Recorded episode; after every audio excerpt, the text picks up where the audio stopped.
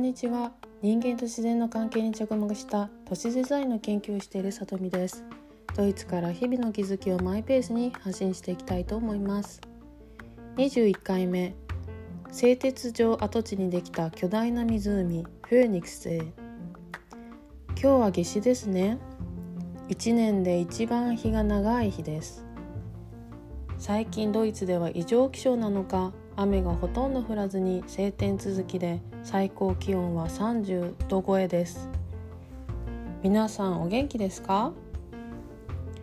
こちらはちょうど子どもたちの学校や幼稚園が終了する時期でイベントごとが多くて子どもたちは夏休み前でワクワクしているところです。小学校の夏休みは6週間もあるのですが半分の3週間は休暇プログラムに参加することができて下の子の幼稚園も前半は通常通りにあるので暑さに負けず私はその間にやるべきことをやり遂げようと思います。先日久しぶりにドルトムントへ行ってきました。今は同じくルール地域内のエッセン市に住んでいますが10年前まで8年ほど住んでいたドルトムントはルール地域の東に位置していてビールやサッカーが有名な街です。他のルール地域と同様に炭鉱や鉄鋼業で栄えました。ヘーデという地区には1841年から2001年まで巨大な製鉄所がありましたが構造変化に伴い鉄鋼業は撤退し工業跡地はブラウンフィールドとなり土壌汚染のある土を掘りその巨大な穴に穴を湖にするという案が実現しました。計画案が決まった当時に私はドルトムント市役所で研修をしていたので都市計画課と環境課が連携を取りながら計画を進めている現場を見ました。現地を見に行き工場が撤退した後の巨大な敷地が街の中に突如現れているという異様な風景だったことを覚えています。2010年から水が入れられ雨水も含めて一定の水深になるまで約1年かかったそうです。現在では24ヘクタールもある大きな人工湖となりました。前回お話しした再自然化されたエムシャー川が湖に沿って流れていて2021年夏にエムシャー川の氾濫を湖で受け止めて洪水を防ぐこともできたそうです湖周辺にはオフィス住戸飲食店小売店病院高齢者用施設などが並び一つの町が作られてきました。そこでもともと工業地だったこともありこのプロジェク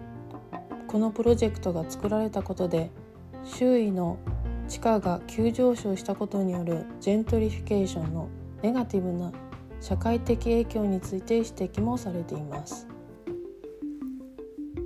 この湖がある区域ともう一つ同じくらいの大きさの工業跡地がありその2つを結ぶ元線路が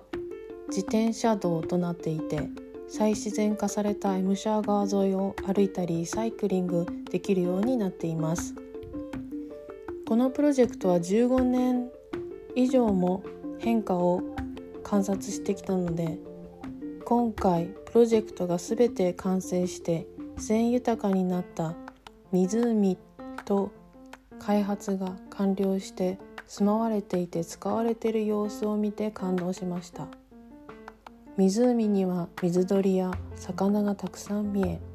人々が湖畔でくつろいだり散歩していました。